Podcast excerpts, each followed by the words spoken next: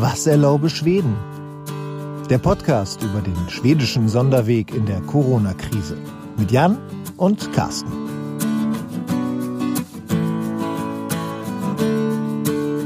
Moin, moin zum Podcast Was erlaube Schweden? Am Ende wird es wahrscheinlich einen Tag später als sonst, entweder Mittwochabend oder Donnerstag früh, dass ihr das hier hören könnt. Ja, wir hatten ein bisschen was. Ist der, der Sommer, der Sommerurlaubs-Hangover. Genau, der Sommerurlaubs-Hangover. Ihr hört schon Jan in Malmö, der Notfallmediziner aus Lund. Und ich bin Carsten. Ich bin Journalist aus Hamburg. Moin, moin. Moin, moin. Und ähm, ja, wir haben uns ähm, jetzt im Vorfeld der Folge heute unterhalten, was eigentlich mal wieder dran wäre.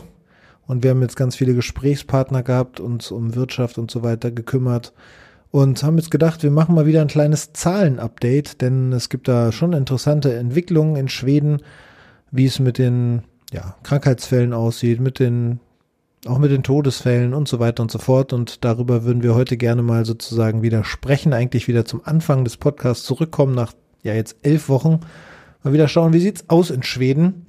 Und ähm, Jan hat sich mal wieder eingearbeitet in die Zahlen in seinem Land, in dem er lebt gerade. Und äh, es ist auf jeden Fall ganz interessant. Erstmal, Jan, ähm, es wurde ja, wir haben ja die ganze Zeit darüber gesprochen. Sonderweg, ähm, viele Todesfälle ähm, und ja, viele Erkrankungen im Verhältnis zu, äh, zu uns in Deutschland, wenn man die Bevölkerungszahlen anguckt. Politik, hat sich da was geändert mittlerweile? Würdest du sagen, dass sich da nachhaltig was geändert hat? Also, dass schärfere Maßnahmen jetzt getroffen wurden oder ist eigentlich, ja, verhält sich eigentlich weiter alles so wie vorher auf dem Empfehlungsniveau? Ähm, also, außer dass Anders Tingnell seit gestern wieder aus dem Urlaub zurück ist, hat sich an der Situation nichts geändert. Es gelten die gleichen Empfehlungen, wohlgemerkt Empfehlungen, keinerlei gesetzlicher Zwang. Und die lauten da also Abstand halten, reisen nur, wenn man wirklich muss und auch am besten nicht über längere Strecken. Vermeide ja, dich gedrängte Situationen, wasch die Hände und vor allen Dingen bleib zu Hause, wenn du auch nur die geringsten Krankheitssymptome hast. Und man könnte vielleicht noch hinzufügen, und halt dich trotzdem, auch wenn du weißt, dass du die Krankheit schon gehabt hast, halt dich trotzdem an die öffentlichen Abstandsregeln und verhalte dich respektvoll den äh, anderen Menschen gegenüber. Okay, warum das wichtig ist, das können wir ja später nochmal besprechen. Aber jetzt ist ja die Frage, hm. anfangs gingen die Zahlen deutlich stärker hoch als in Deutschland im Verhältnis zur, zu der Bevölkerungsdichte. Teilweise wurde ja Schweden als Risikogebiet eingestuft, weil deutlich mehr als 50 Krankheitsfälle pro 100.000 Einwohner gemessen wurden. Und das wurde mittlerweile wieder aufgehoben. Wie ist denn jetzt gerade die Entwicklung, was die Krankheitsfälle bei euch in Schweden angeht? Ähm, ich nehme das hier gleich mal ran. Also es gibt hier natürlich auch ein Dashboard, ähnlich dem, wie das RKI hat. Und das zeigt für, den, für das heutige Datum 78.166 äh, kumulative Krankheitsfälle an seit Beginn also der Zählung. Also alles, ne? Also auch schon genesene Menschen sind dort mit drin. Genau. Ähm, eine weitere Zahl, die hier geführt wird, und ich weiß gar nicht, ob ich hab, war lange nicht mehr auf der Seite des RKI, so ich, ich weiß also gar nicht, ob die die diese Zahl auch führen, was hier als Maß für die Schwere oder die Schwere des Pandemieverlaufs genommen wird, ist der, die Anzahl der sogenannten intensivpflichtigen Fälle. Und die liegt im Moment bei knapp 2500 Fällen, 2496 Fälle. Und dann natürlich äh, die Zahl der Verstorbenen, die immer in aller Munde ist und die liegt jetzt im Moment bei 5646 Fällen. Und man kann sagen, dass die Anzahl der neu hinzugekommenen Fälle, obwohl wir nichts an der Politik, also obwohl sich an der grundsätzlichen Politik nichts geändert hat, auch deutlich abfällt. Man kann das auf der auf der Seite der, du sagst gleich den Namen der äh, Volksgesundheitsorganisation, mhm Ähm, in Schweden gibt es quasi auch dieses Dashboard, hast du ja gerade erwähnt, und da kann man ganz deutlich sehen, dass der Höhepunkt der Neuinfektion oder der Krankheitsfälle so, ja, man kann sagen, Ende Juni, ähm, Ende Juni so am, keine Ahnung, 24.06. Ja. oder sowas den Höhepunkt erreicht hatte und danach stetig die Krankheitsfälle, ich würde auch schon sagen, ziemlich drastisch äh, nach unten gingen. Genau. Und man, was vielleicht auch interessant ist, dass, äh, was man, oder was man dazu sagen muss, ist, trotz vermehrter Testung, ja, also die Krankheitsfälle fallen ab, obwohl jetzt auch Schweden endlich nah an der äh, für Schwedens Bevölkerungsverhältnisse Maximaltestgrenze ist. Also das ist ja quasi dann die einzige politische, große politische Änderung, die in der Zeit stattgefunden hat, nämlich dass ähm, die Teststrategie in Schweden angepasst wurde, ne? Also das ist ja. Genau, genau, dass man sich endlich auf, ein, äh, auf eine nationale Teststrategie geeinigt hat, beziehungsweise das hatte man ja vorher schon. Es war klar, dass man so viel testen wollte wie nur möglich. Aber äh, aus unterschiedlichen Gründen äh, hat das halt so nicht geklappt. Ähm, und ich könnte jetzt auch gar nicht genau, also es, das ist, also gibt es nicht einen einzigen Grund, warum das so war, sondern ähm, das, und einmal hatte ich das ja schon erwähnt, das hat was damit zu tun, dass das Gesundheitswesen in Schweden äh, wie auch in Deutschland auf Länderebene beziehungsweise auf Regionebene ähm, organisiert ist. Und dass die Folkhälsomyndigkeit dann, ähm, jetzt kann ich, kann ich mich nicht mehr an das Datum erinnern, aber bis zu einem gewissen Punkt in der Pandemie zwar Empfehlungen ausgegeben hat, was zu tun wäre, aber keinen nationalen Auftrag hatte. Also sie hatten ratgebende Funktion, aber sie hatten keinen nationalen Auftrag und das hat sich jetzt geändert. Aber es fehlt ihnen natürlich an noch an Befugnissen und deswegen fiel das den fiel das auf Länderebene zurück und das eines der Probleme ist, dass die diese Länder oder diese Regionen sich in ihrer, An in ihrer Bevölkerungsanzahl extrem unterscheiden. Ja, es gibt also die, Bef die Region Stockholm mit, äh, jetzt bin ich mir nicht ganz sicher, aber sicherlich über zwei Millionen Einwohnern. Und dann gibt es aber andere Regionen, äh, die nicht mehr als fünf oder nicht viel mehr als 50.000 Einwohner haben. Ja? Und die haben natürlich ganz andere Voraussetzungen und auch, auch ja auch ganz ein unterschiedliches Risikoprofil, ja, was ähm, die Krankheit angeht und damit auch äh, die Notwendigkeit zu testen. Ja. Aber, es, aber zusammengefasst kann man sagen, obwohl wir jetzt endlich, äh, obwohl wir jetzt endlich da sind, wo wir testkapazitätsmäßig sein wollen, sinkt die Anzahl der Neuerkrankungen stetig. Nun haben wir doch aber hier auch im Podcast immer über ja, die große, ähm, die große Kritik am schwedischen Sonderweg, die vor ungefähr drei, vier Wochen aufkam, besprochen. Ich habe gerade oder ich habe im Vorfeld der Sendung mal ein bisschen gegoogelt, im Vorfeld der Sendung, im Vorfeld des Podcasts hier mal gegoogelt und habe festgestellt, dass jetzt gerade die Berichterstattung über den schwedischen Sonderweg relativ stark abnimmt. Also die, die Meldung, dass ähm, jetzt äh, ja diese Zahlen dann doch extrem zurückgehen in Schweden, da findet man jetzt wenig. Und äh, die letzten mhm. großen Nachrichten, die sind alle so drei, vier Wochen her. Also man, wir, wir sehen jetzt nicht so viel davon. Kannst du dir das, kannst du dir das irgendwie erklären oder wird das, wie gibt es in Schweden, hast du da eine Wahrnehmung, dass in Schweden sich die Stimmung jetzt dreht, nachdem es zeitweise ja ähm, auch leichte Kritik an, an, ähm, an das Tenier gibt, gab? Also es gibt, also im grundsätzlichen öffentlichen Echo, Medienecho, habe ich nicht das Gefühl, dass sich äh, da was dran geändert hat. Es gibt einen kleinen, einen kleinen stetigen Strom an Kritikern, die, also diese versammeln sich bei Twitter unter dem Hashtag Büt Strategie nu, zu Deutsch Wechsel die Strategie jetzt. Ja. Oder jetzt Strategiewechsel, ja, also ein ähm, Schlagwort, Schlag-Hashtag.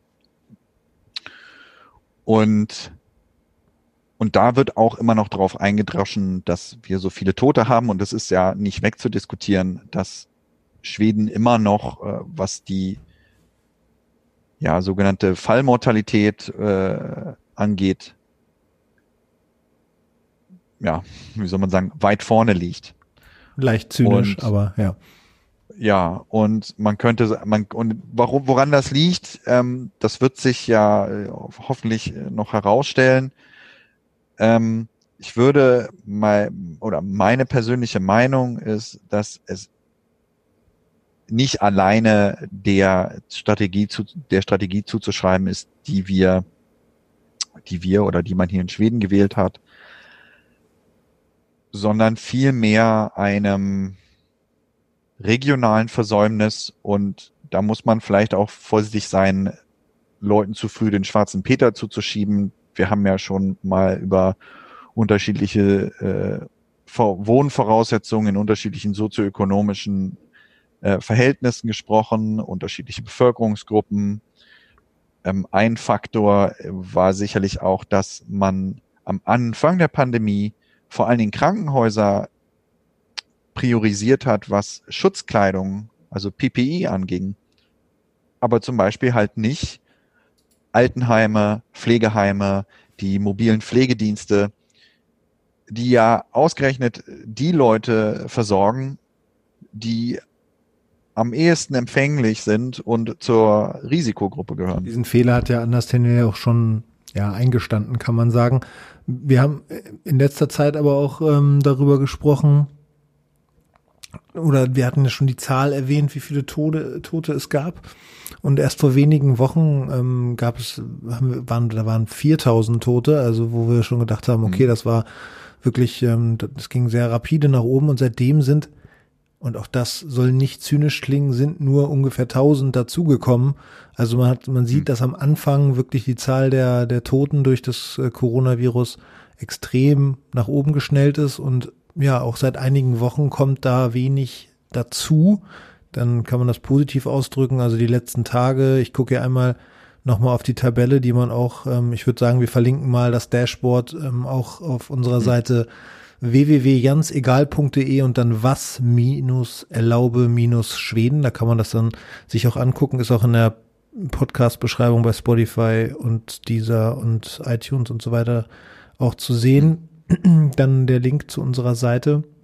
Ähm, da sieht man jetzt hier, dass in den letzten Tagen dann ein oder zwei Todesfälle pro Tag waren und ähm, dass vor allen Dingen eben auch Menschen gestorben sind, die wirklich über 70 sind, 70, vor allen Dingen zwischen 80 und 89 Jahren, äh, zwischen 80 und ja 89 Jahren oder über 90. Da ist wirklich dann der liegt der Schwerpunkt. Aber in den letzten Tagen ist da wenig hinzugekommen und ähm, das ist, finde ich, auch schon, ja, hätte ich tatsächlich, nach dem, was wir am Anfang hier besprochen haben, nicht erwartet, dass sich das äh, mit, der, mit den Krankheitsfällen so entwickelt, auch mit den intensivpflichtigen Patienten und ähm, mit, mit, den, mit den Toten, dass, dass das dann wirklich so deutlich nach unten geht. Ist denn da, gibt es denn gerade in Schweden die Diskussion um die zweite Welle? Also, weil, weil hier in Deutschland kommt das gerade auf, diese Diskussion? Absolut. Ähm, gerade gestern auf der Pressekonferenz wurden äh, drei verschiedene Modellierungsvorschläge oder Modellierungen vorgelegt, wie ein eventueller Verlauf jetzt im Herbst aussehen könnte. Und da ist jetzt vielleicht auch nichts äh, super Überraschendes dabei. Ähm, die, man hat das Szenario 0, 1 und 2 getauft und das Szenario Null, was das Beste von allen wäre, ist, dass wir jetzt ein, den Buckel erreicht haben und jetzt sozusagen eine lange, lange Piste herunterfahren. Es ja. nur noch nach unten geht sozusagen. Ähm, das ist dieser, dieser Genau. Fall. Und dass es keine zweite, keine zweite Welle oder dritte Welle gibt, sondern dass jetzt das einfach alles ausläuft. Und, und es ist davon auszugehen, dass das wahrscheinlich so nicht laufen wird. Ja. Ähm, ähm, aber Who knows? Dann das sogenannte Szenario 1 setzt dann eine zweite und dritte Welle voraus. wobei hier, und da haben sie unterschiedliche Modellierungen, also das sieht ähnlich aus äh, und sie haben unterschiedliche Modellierungen für die jeweilige Region in schon äh, vorgestellt. Ähm, auf der Pressekonferenz wurden vor allen Dingen die gezeigt für die bevölkerungsreichen Regionen. Und ich habe in, in unseren Show Notes hier oder sozusagen auf Vorbereitung, in der Vorbereitung auf die Sendung für unser kleines Dokument, äh, habe ich beispielsweise Skåne also die Landschaft Südschweden, in der ich mich befinde, die Region, in der ich mich befinde, rausge rausgepickt.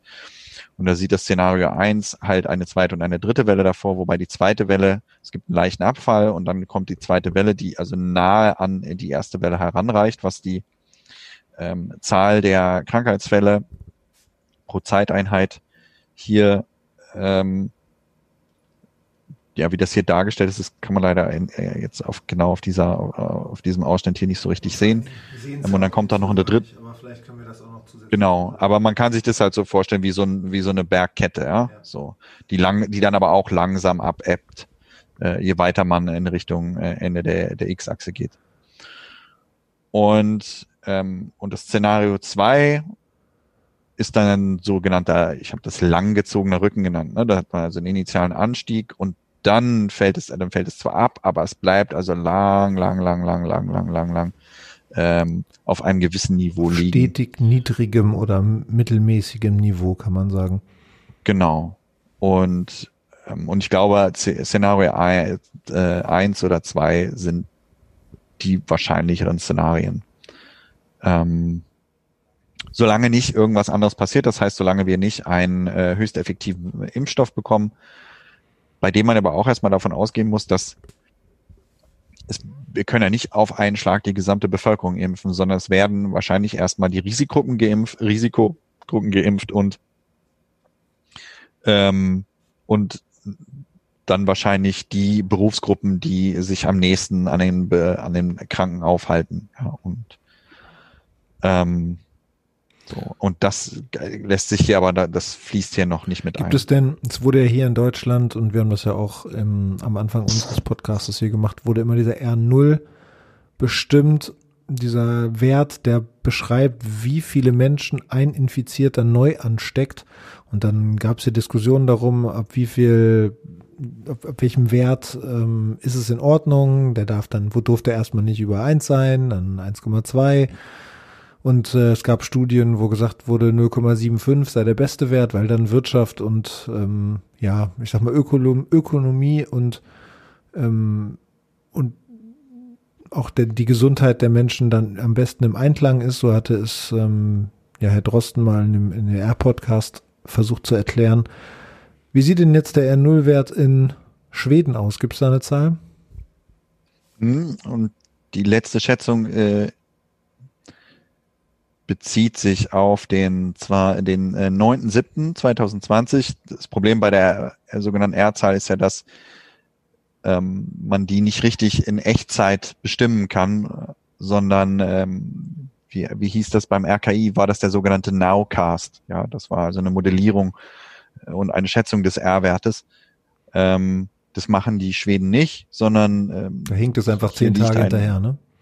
Ungefähr. Genau, dann hinkt es zehn Tage hinterher und da liegt der R-Wert äh, bei 0,58 im Mittelwert und dann hat man ja immer so eine, Ab so eine Gauss-Abweichung. Das heißt, er bewegt und man rechnet damit, dass er sich zwischen 0,25 und 0,65 bewegt.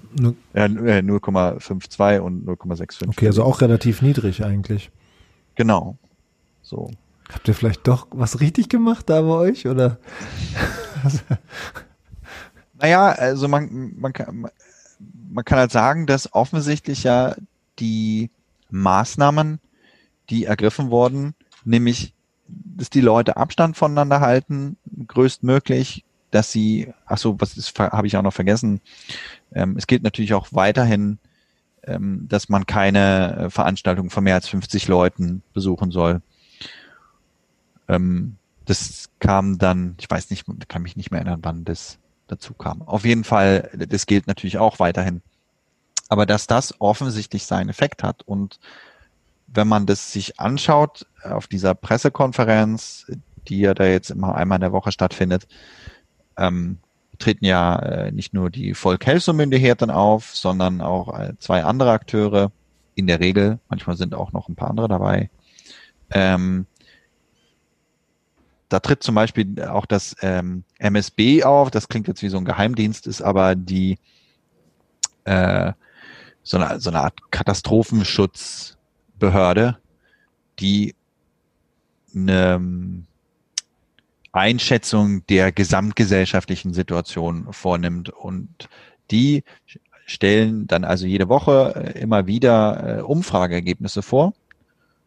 Und das ist eine, äh, kann nicht mehr exakt, exakt sagen, aber ich glaube, seit Anfang, seit Anfang Mitte März haben die also eine Umfrage laufen, wo sie jede Woche Leute anrufen. Und mittlerweile haben sie ungefähr 12.300 Personen befragt und da stellen sie also immer unterschiedliche Fragen und äh, so ein bisschen, wie sieht das Besorgnisniveau in der Bevölkerung aus? Worüber machen sich die Leute Sorgen? Wie sehr äh, halten sich die Leute denn an die entsprechenden Empfehlungen?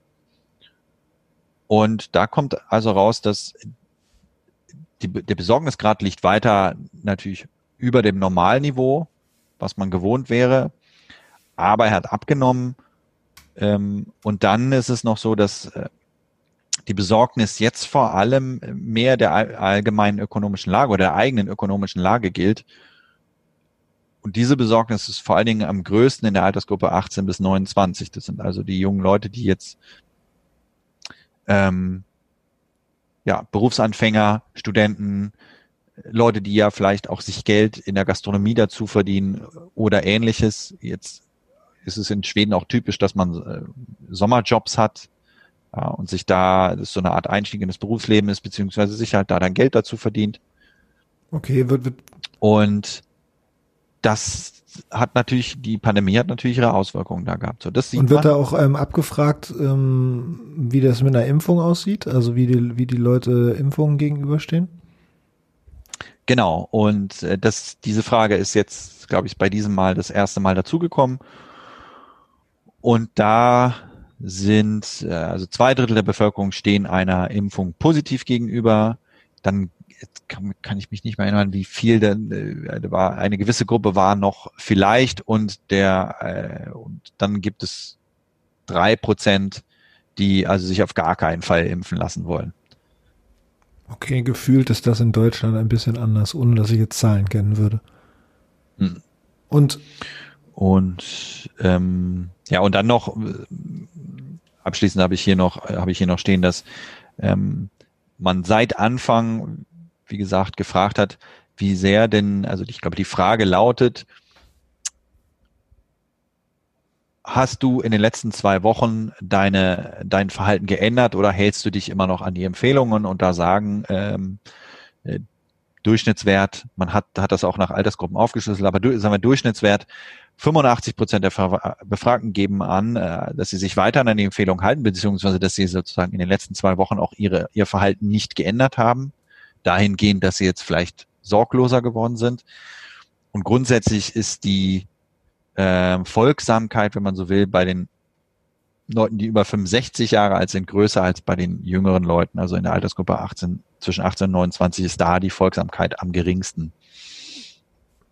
Okay, auch da hab, kann ich kann ich nur eine gefühlte Wahrheit darstellen, wo, die ich eigentlich überhaupt nicht mag. Aber äh, wir wollten ja gerne mit mit Fakten arbeiten, aber ähm, trotzdem so ein Eindruck aus Deutschland. Ich finde oder ich habe immer mehr den Eindruck, dass die Menschen sich wenig daran halten. Also Abstandsgebot an Kassen oder an ja auch an öffentlichen Plätzen an der an der frischen Luft. Ähm, also Abstand wird nirgendwo eigentlich richtig gehalten und man will ja auch nicht immer der Spielverderber sein und sagen, jetzt halten Sie doch mal die Abstandsregel ein. Ich habe den, ich habe mir das Ganze nicht ausgedacht. Ähm, mhm. Aber man, das Gefühl ist schon eher, dass ähm, ja, dass das nicht eingehalten wird. Das heißt ja nicht, dass die Leute denken, dass sie es nicht einhalten. Also mhm. die, die Frage können ja trotzdem Leute mit Ja beantworten, dass sie ihr Verhalten nicht geändert haben. Aber ja, ich glaube tatsächlich, dass, dass möglicherweise da in Schweden diese, ähm, dieses Freiwillige dazu führen kann, dass sich die Menschen eher daran halten.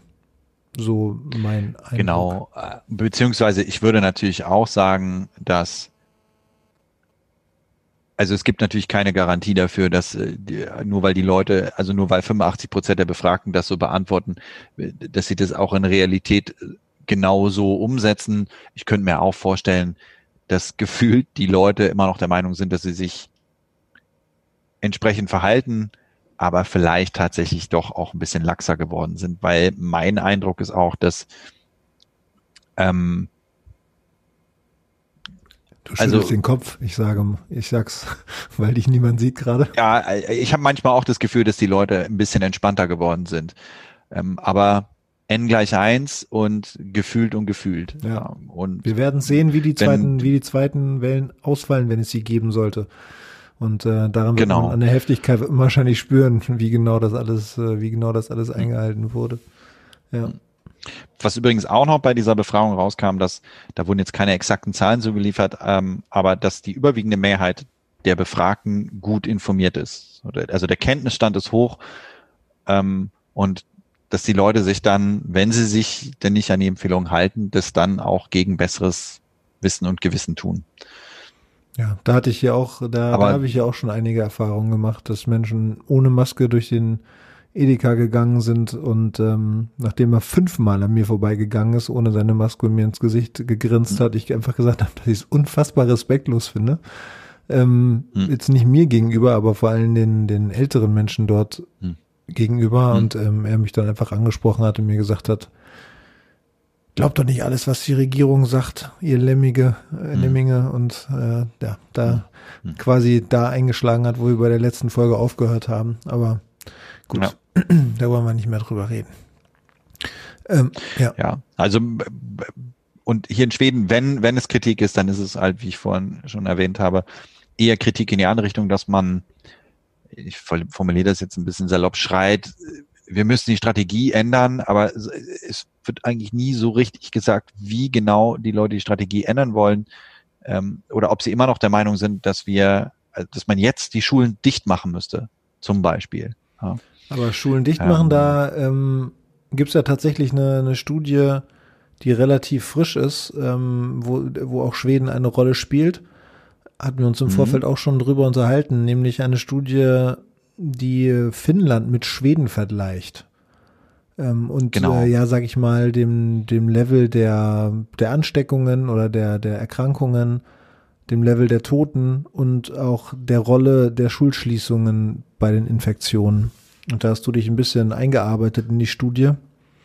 Und genau, also ich habe da ein bisschen drüber geskimmt, die ist auch nicht so lang. Wir hatten uns, hatten uns auch überlegt, dass wir die, die, die gibt es auch auf Englisch, äh, das Dokument, dass wir die auch auf, stellen wir ein, äh, auf der Homepage einstellen.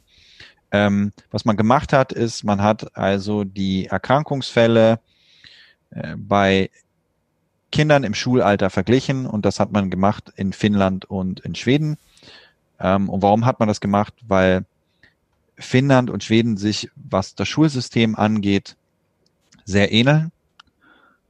Ähm, und als Beispiel sei hier vielleicht genannt, dass ähm, ich würde mal sagen, ich würde das mal, ich fasse das mal als, eine, als eine, in irgendeine Art eine Kennziffer auf, ja. Ähm, die durchschnittliche Anzahl der Kinder per Schuleinheit sind, beläuft sich in Schweden auf 225 und in Finnland auf 235 Kinder. Bei also äh, einer Gesamtpopulation. Schulgröße oder? Wahrscheinlich Schulgröße könnte man sagen. Ja, also dass die Schulgröße ähm, im Durchschnitt oder die Anzahl der Schüler pro Schüler, äh, Anzahl der Schüler pro Schule umfasst in Schweden ungefähr 225 Schüler und in Finnland 235 Schüler. Und die Gesamtanzahl äh, der Kinder, die in Finnland zur Schule gehen, beläuft sich auf ungefähr 550.000 Kinder und in Schweden auf circa 1,1 Millionen, also ganz exakt die doppelte Anzahl. Und dann hat man äh, als Hintergrunds, äh, Hintergrundsdata oder Hintergrundsdaten äh, hat man dann also erstmal aufgeschlüsselt, wie viele Fälle es gibt, wie viele dieser und, und das nach Altersgruppe und wie viele dieser drei, Fälle drei dann Altersgruppen, ne? einmal eins, äh, eins bis fünf genau. Jahre, einmal 6 bis 15 Jahre und einmal dann 16 bis 19 Jahre. Genau, und da hat man dann, ohne das jetzt alles im Detail zu durchwursteln, ähm, das Interessante hier ist, dass ungefähr 0,3 Prozent aller der Fälle äh, in Finnland äh, auf der Intensivstation gelandet sind. Das ist also in Zahlen dann, ich glaube, einer von 200, einer von 288 Fällen bei Kindern, also eins von 288 Fällen bei Kindern ähm, ist in Finnland auf der Intensivstation gelandet. Keine, keinerlei Verstorbene der Altersgruppe von 0 bis 19. Ähm, genauso in Schweden, keinerlei Verstorbene. Und die Zahl der Fälle, die äh, auf, die auf der Intensivstation gelandet sind, äh, beläuft sich auf, jetzt müssen wir mal gucken, 14, ja, 14, 20, 26, 28 Fälle war. Und ähm, also 28 Fälle in Schweden. Genau, 28 Fälle in Schweden. Und nee, stimmt gar nicht. 14 Fälle in Schweden auf die gesamte Zahl der ähm, Stimmt, da haben wir, haben wir quasi, die haben das einmal in Altersgruppen aufgeschlüsselt, also ähm, genau. in den drei Altersgruppen und einmal dann tatsächlich die totale Anzahl und die totale Anzahl sind 14 Fälle in Schweden und einer in Finnland. Genau, und einer in Finnland und Finnland müsste man korrekterweise sagen auf 584 Fälle und in Schweden 14 äh, Fälle auf 1124 Fälle. Also, aber für mich war die Zahl, die ich mir gemerkt habe, 0,6 Prozent der Fälle äh, in Schweden sind auf der Intensivstation gelandet, keine Toten, 0,3 Prozent der Fälle äh, bei den äh, 1 bis 19-Jährigen in Finnland sind auf der Intensivstation gelandet, ebenfalls keine Toten. Ist jetzt Toten. das Doppelte, aber spielt sich alles im, äh, im sehr geringem genau. Maße ab. Genau. Und, äh, und wenn man sieht, wer auf der Intensivstation gelandet ist, dann sind es vor allen Dingen die älteren Kinder. Ja, also älter als sechs Jahre. Ja, älter und älter. Ähm. Ja, aber äh, und dann hat man verglichen, ähm, äh, hat man, gibt es sozusagen zwei Charts, die hier vergleichen die Altersgruppen ähm, und da hat man auf der X-Achse die Kalenderwochen aufgetragen und auf der Y-Achse die äh, Anzahl der registrierten Fälle. Und da sieht man in Finnland, dass es äh, so um die Woche 14, 15, ja, sagen wir mal zwischen, zwischen Woche 14 und äh, 19 sieht man so einen Buckel und dann steigt langsam an und fällt langsam also wieder März, ab. Und dazu ne? muss man März, wissen. In, Ende März. Genau. Und dazu muss man wissen, dass in Finnland die Schulen, alle Schulformen geschlossen waren zwischen dem 18. März und dem 13. Mai. Während, wohingegen in Schweden hatte man, ähm, kann, kann ich mich nicht mehr genau an das Datum erinnern, aber es muss auch Mitte, Ende März gewesen sein, hat man die Oberstufen geschlossen, wohingegen man ähm, Kindergarten, Vor Kindergarten, Vorschule und Grundschule, die in Schweden ähm, noch die, glaube Klasse 9 umfasst, bin aber nicht mehr ganz sicher, ähm, hat man aufgelassen. Und da sieht man auf äh, einer dieser Charts, das also einem vergleichbaren Chart mit den aufgetragenen Kalenderwochen äh, auf der X-Achse und die Anzahl der registrierten Fälle auf der Y-Achse, sieht man, dass es um die Kalenderwoche 22 herum, das ist dann also Ende Mai, ja, Mitte Ende Mai, ähm, steigen also die Zahlen plötzlich an, vor allen Dingen in der äh, Altersgruppe 16 bis 19, also die Kinder, die in Schweden, Entschuldigung, also die Kinder äh, und Jugendlichen, die vermeintlich gar nicht in der Schule gewesen sind. Und das ist darauf zurückzuführen, dass ab Woche 22 Schweden massiv seine Testkapazitäten verstärkt hat und man, äh, nachdem man ja initial nur kranke, äh, hospitalisierte Patienten getestet hat und in einer zweiten, in einem, in einer zweiten Welle mh, hm, auch Pflegepersonal hat man dann, dann hat, sind wir also jetzt dazu übergegangen, das zu einer breiten Te Teststrategie.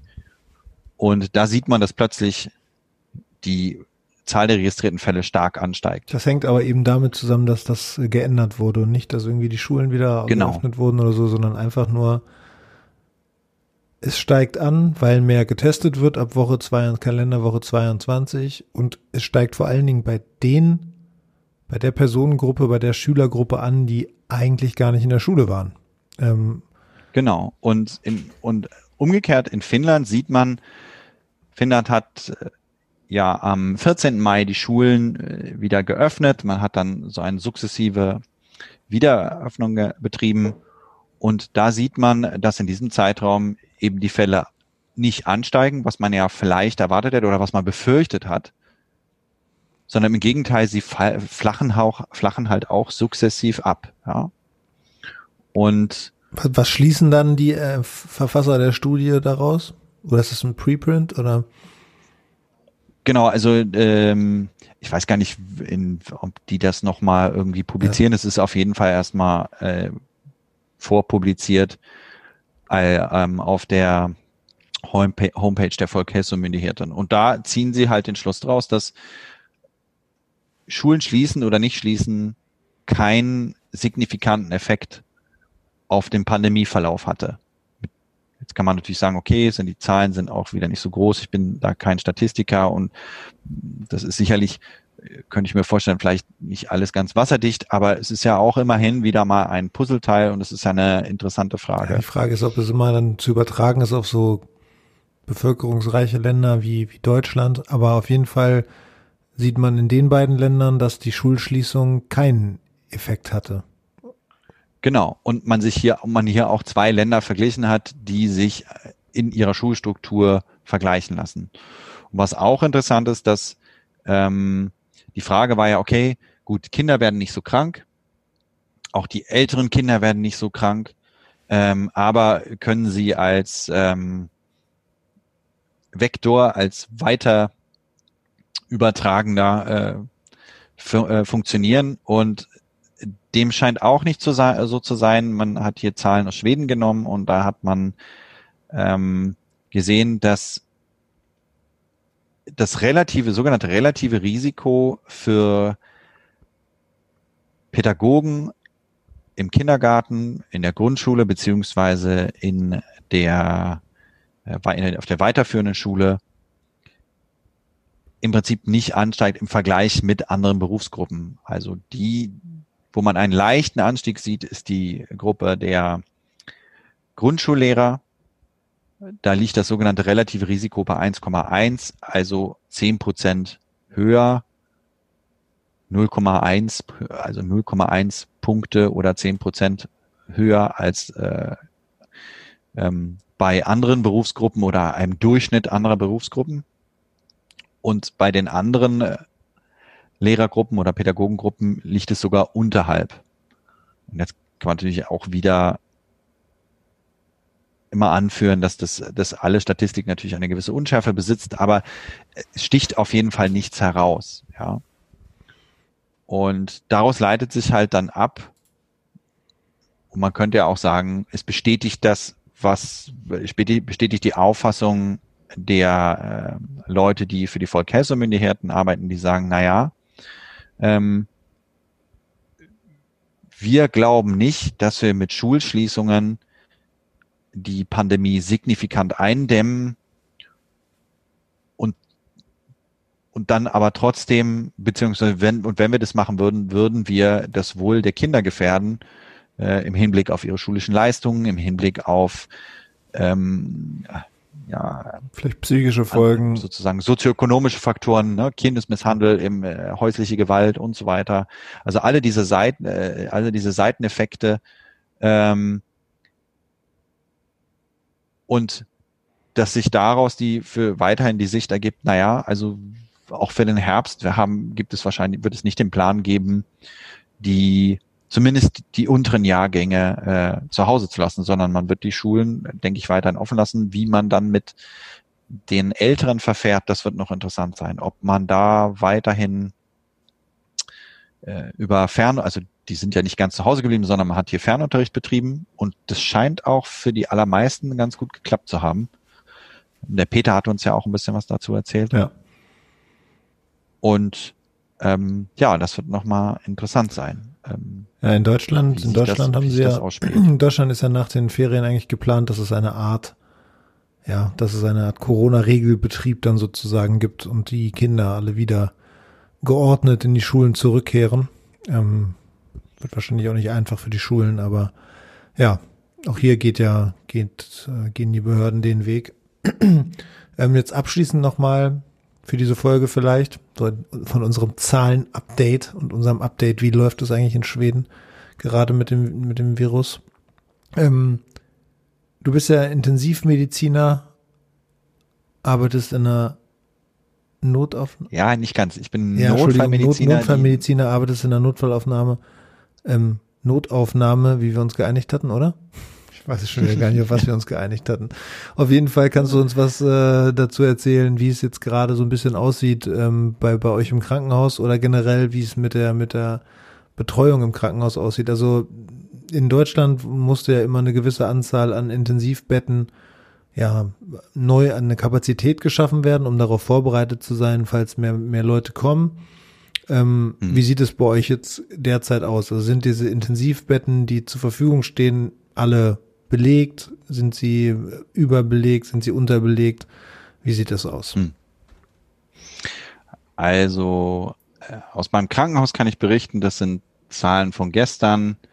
Ähm, ich muss tatsächlich sagen, ich weiß nicht genau, wie viele ähm, Intensivbetten wir umfunktioniert haben, aber ich glaube, wir hatten, wir haben vier bis sechs sogenannte Covid-Intensivbetten, von denen waren gestern, glaube ich, drei belegt. Und wenn man sich die Zahlen Gesamtschwedens anschaut, dann gibt es im Moment äh, in Gesamtschweden 574 sogenannte verfügbare Intensivbetten. Davon sind 350, 353 belegt und nur 53 dieser äh, belegten Intensivbetten sind tatsächlich mit Patienten, Patienten mit Covid-19. Und daraus ergibt sich, dass 221 äh, Betten nicht belegt sind und wir sprechen weiterhin, und das ist gesamt Schweden. Diese Zahlen sind ja nicht annähernd so groß wie in Deutschland. Ähm,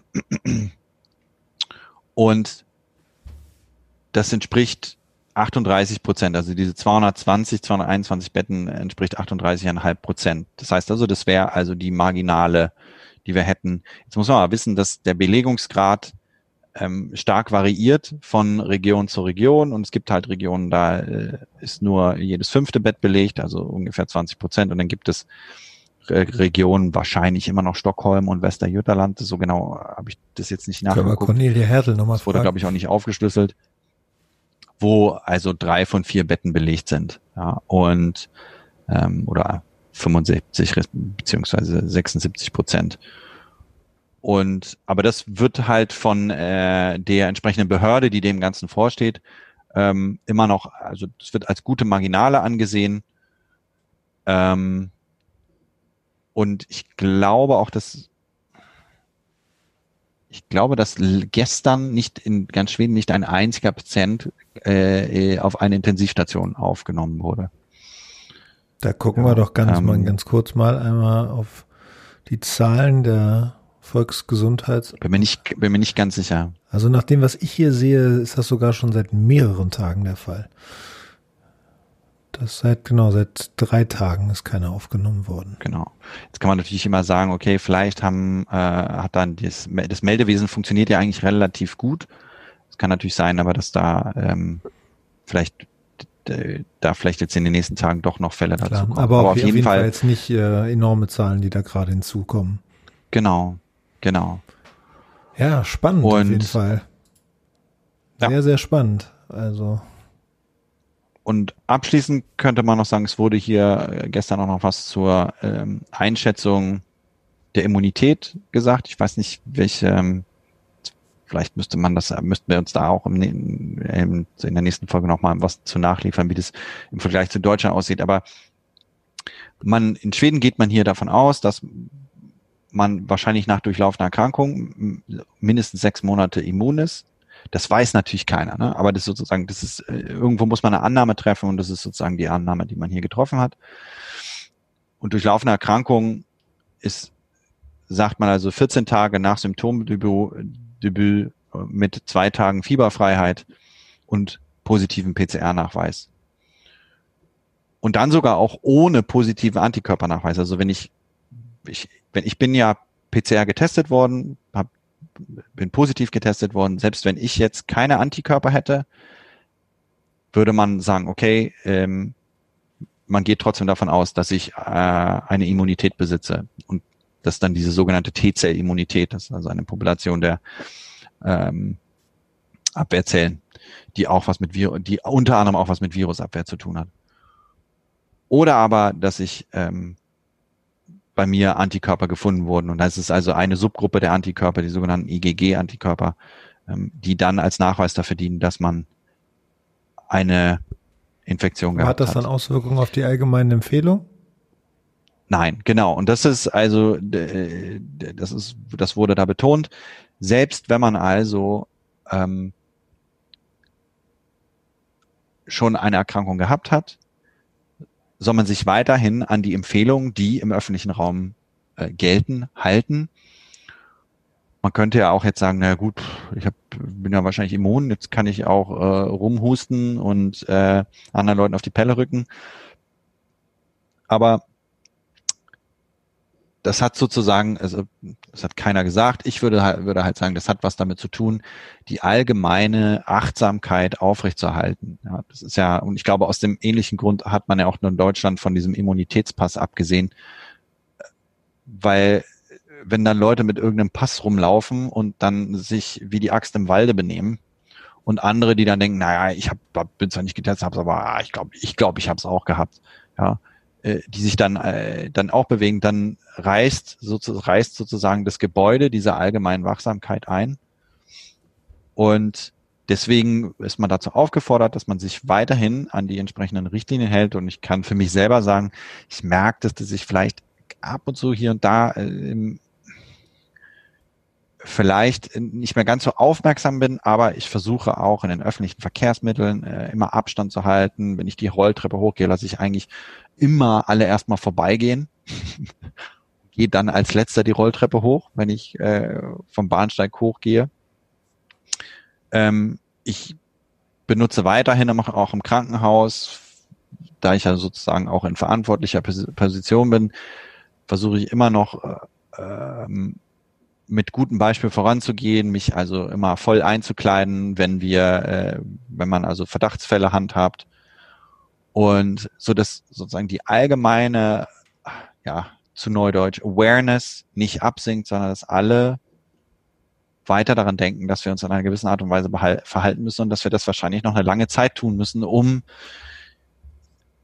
eben ein äh, starkes Aufflammen der Infektionszahlen zu vermeiden ja, und damit zu, also unser Gesundheitssystem zu gefährden und natürlich in Verlängerung äh, das Leben vieler Menschen. Ich finde, Jan, dass das ein gutes Schlusswort ist. Bitte. Dankeschön. Und ich finde, dass, ähm, ja, dass das insgesamt ja, einen ganz guten Überblick gegeben hat, wie die Situation jetzt in Schweden aussieht. Ähm, wir haben darüber gesprochen, wie die Belegung der Intensivbetten ist. Wir haben ähm, auch darüber gesprochen, wie, wie eine Studie ist, ähm, was die Rolle der Schulschließung angeht. Und ähm, ja, wir haben auch die generellen Zahlen besprochen, die stark abfallend sind.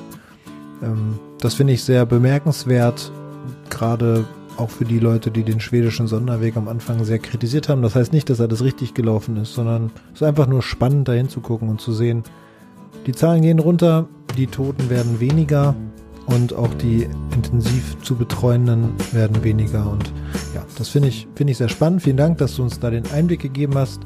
Zuletzt, ja, zuletzt würde ich gerne sagen, unseren Podcast gibt es bei Spotify, bei Apple, bei dieser auf der Seite jansegal.de was minus erlaube minus Schweden sind alle Folgen auch nochmal aufgelistet und dort hinterlegen wir auch dann Links zu den Studien zum Beispiel oder ja auch mal zu dem Dashboard, das vergleichbar ist mit dem des RKI in Deutschland. Da könnt ihr euch auch einen Überblick verschaffen. Und ihr könnt an waserlaubeschweden.jansegal.de Mails schreiben, wenn ihr Fragen habt. Wir haben in dieser Woche auch wieder ja, Hörermails bekommen. Auch dafür erstmal großen, ähm, ja, großen Dank. Ähm, wir haben noch nicht geantwortet, dafür shame, shame on us. Aber das holen wir nach. Die Woche war einfach ein bisschen anstrengend. Vielen Dank auf jeden Fall, Jan, nach Malmö. Und ähm, ja, vielen Dank für das Update. Und ich denke, nächste Woche gehen wir dann wieder speziell mal auf ein anderes Thema ein. Mal gucken, welches das sein wird. Dann auch Dank von mir nach Hamburg. Ähm, ja, wie immer äh, gucke ich in, hier in Malmö in den Sonnenuntergang. Man sieht, dass es schon ziemlich dunkel ist. Ja, es sind die letzten Sonnenstrahlen rot leuchtend. Ähm, und äh, werde mich dann noch ein paar Sachen packen, um dann morgen nach Halmstad zu fahren. Ein bisschen weiter die okay, Küste. Okay, ja, dann viel Spaß und wir hören uns in der nächsten Woche. Bis dann.